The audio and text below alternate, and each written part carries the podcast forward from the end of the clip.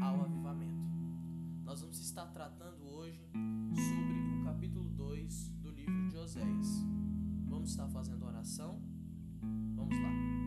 Senhor meu Deus e meu Pai, eu peço a Ti, pela presença do Teu Espírito nesse momento, que o Senhor venha estar nos guiando e nos ensinando a Tua palavra, que o Senhor nos mostre o Teu querer e nos ensine através desses livros do profeta Oséias e do profeta Joel. Mostra-nos, papai, o desejo ardente que o teu coração tem por avivamento e o quanto que o Senhor nos ama e quer que estejamos no centro do teu querer. Muito obrigado, Pai. Santo é o teu nome. Vamos lá. O capítulo 2 diz assim: Dizei a vossos irmãos, Ami, e a vossas irmãs, Ruama, contendei com vossa mãe, contendei porque ela não é minha mulher, e eu não sou seu marido, e desvie ela as suas prostituições da sua face, e os seus adultérios de entre os seus peitos, para que eu não a deixe despida, e a ponha como no dia em que nasceu, e a faça como um deserto, e a ponha como uma terra seca, e a mate a sede, e não me despedace o meu coração com seus filhos, porque são filhos de prostituições, porque sua aquela que os concebeu. Ouve-se torpemente, porque diz: Irei atrás de meus namorados, que me dão o meu pão e a minha água, a minha lã e o meu linho, o meu óleo e as minhas bebidas. Portanto, eis que cercarei o teu caminho com espinhos e levantarei uma parede de sebe para que ela não ache as suas veredas. E irá em seguimento de seus amantes, mas não os alcançará, e buscá-los-á, mas não os achará. Então dirá: E-me-ei e tornar-me-ei para meu primeiro marido, porque melhor me ia então do que agora. Ela, pois, não reconhece que eu lhe dei o grão e o mosto e o óleo, e lhe multipliquei a prata e o ouro que eles usaram para Baal. Portanto, tornar-me-ei a seu tempo, tirarei o meu grão e o meu mosto no seu determinado tempo, e arrebatarei a minha lã e o meu linho com que cobriam a sua nudez. E agora descobrirei a sua vileza diante dos olhos dos seus namorados, e ninguém a livrará da minha mão. E farei cessar todo o seu gozo, e as suas festas, e as suas luas novas, e os seus sábados, e todas as suas festividades. E desvanecerei a sua vide, a sua figueira, de que ela diz: É esta a paga que me deram os meus amantes. Eu, pois, farei delas um bosque, e as bestas feras do campo as devorarão. E sobre ela visitarei os dias de Baal, nos quais lhe queimou incenso, e se adornou com seus pendentes, e das suas gargantilhas, e andou atrás de seus namorados, mas de mim se esqueceu, diz o Senhor. Portanto, eis que eu a atrairei, e a levarei para o deserto, e lhe falarei ao coração, e lhe darei as suas vinhas dali e o vale de Acor, por porta de esperança, e ali cantará como nos dias da sua mocidade, e como no dia em que subiu da terra do Egito. E acontecerá naquele dia, diz o Senhor, que me chamarás meu marido, e não me chamarás mais meu Baal. E da sua boca tirarei os nomes de Baalins, e os seus nomes não virão mais em memória. E naquele dia farei por eles aliança com as bestas feras do campo, e com as aves do céu, e com os répteis da terra. E da terra tirarei o arco, e a espada, e a guerra, e os farei deitar em segurança. E desposar-te-ei comigo para sempre. Desposar-te-ei comigo em justiça, e em juízo, e em benignidade, e em misericórdias. E desposar-te-ei comigo em fidelidade, e conhecerás o Senhor.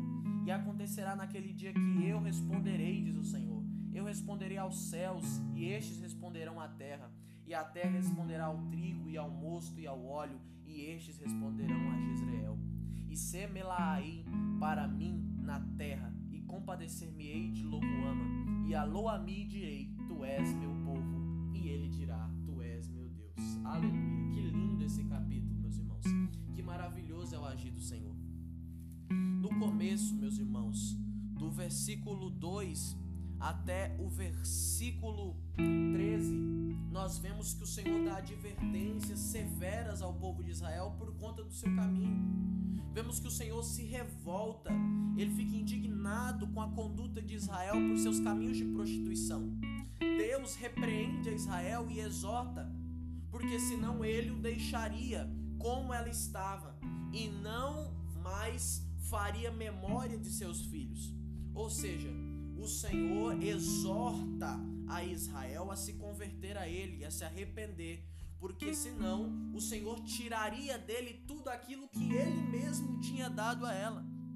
Nós vemos que Israel dizia em si própria que quem havia lhe dado o mosto, ou seja, o vinho, quem lhe havia dado o azeite, o grão, quem havia lhe dado o linho para se vestir, eram seus ídolos, mas quem havia dado era o Senhor. Quem havia cuidado de Israel era o nosso Deus vivo. Mas Israel se esqueceu do Senhor e quis ir após os seus namorados, os seus ídolos, ir após deuses falsos. E por isso o Senhor a ameaça e diz: Se você não se arrepender, eu abandonarei e tirarei tudo aquilo que eu mesmo lhe dei. Israel não havia compreendido que tudo o que possuía vinha de Deus e não dos ídolos. Por isso, o Senhor diz que a cercaria com provações para que deixassem de buscar seus amantes. Nós vemos que Deus, com seu infinito amor, cerca a Israel, a impedindo de ir atrás de ídolos inúteis, de buscar socorro a deuses falsos. Aqui nós vemos a demonstração do amor de Deus. Nós vemos que, mesmo Israel errando e querendo ir após falsos deuses, o Senhor quer cuidar dela, o Senhor quer protegê-la, o Senhor quer livrá-la desses falsos ídolos. Portanto, o Senhor tiraria dela tudo o que ele havia dado, mas Israel não reconheceu que era do Senhor. Por isso, Deus cessaria a alegria e as celebrações da nação.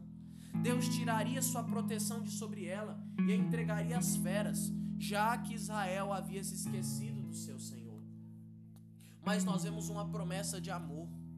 Nós vemos que Deus atrairia Israel para o deserto, ou seja, atrairia Israel para um momento de escassez, um momento de afastamento, um momento de repensar em seus atos e o Senhor falaria ao coração de Israel. Aqui nós vemos algo essencial: o Senhor fala conosco no deserto.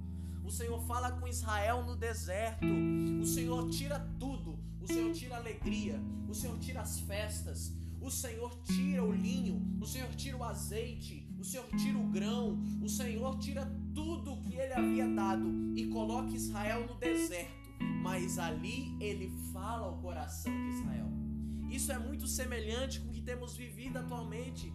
Tudo foi tirado, as celebrações foram impedidas, temos que andar de máscaras, tudo foi tirado, a economia tem caído, vidas têm sido ceifadas e o Senhor tem nos levado ao deserto para falar conosco ali, para dizer: ei, desperta, desperta, porque eu tenho um propósito para você, você é meu escolhido, minha escolhida, eu tenho uma aliança contigo.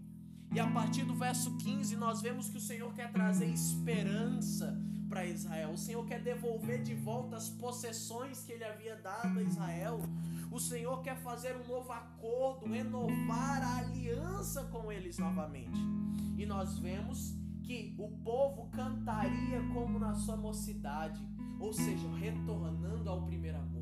Nós precisamos retornar ao nosso primeiro amor. Nós precisamos retornar à nossa paixão por Deus, porque Ele nos ama e Ele quer que estejamos sempre perto, próximos dEle. O Senhor ama e deseja pela nossa presença. Então nós precisamos voltar à paixão por Cristo, voltar a nos apaixonar pelo Senhor, voltarmos a cantar e nos alegrar na presença dEle. Reconhecemos que erramos, mas buscamos novamente pela presença dEle em nossas vidas. E a partir daí o Senhor diz que eles não chamariam mais por Baal, por ídolos inúteis, mas chamaria por ele. Aí nós vemos o início de um avivamento, uma aliança sendo feita, o mosto, o azeite sendo dado. Nós vemos a provisão do Senhor sendo dada, sendo suprida. Que maravilhoso, meus irmãos. Que maravilhoso agir do Senhor. E aqui nós vemos que se inicia um novo tempo, um tempo de muita alegria, um tempo de muita paz, onde o trigo, o mosto, o óleo, tudo volta novamente a prosperar. Deus é conosco, meus irmãos. Um avivamento vai se estabelecer em nossos territórios a partir do momento que nos arrependermos e ouvirmos a voz do Senhor. Que Deus te abençoe, que Deus te proteja, lhe guarde e supra todas as suas necessidades. Até o próximo episódio. Deus te abençoe.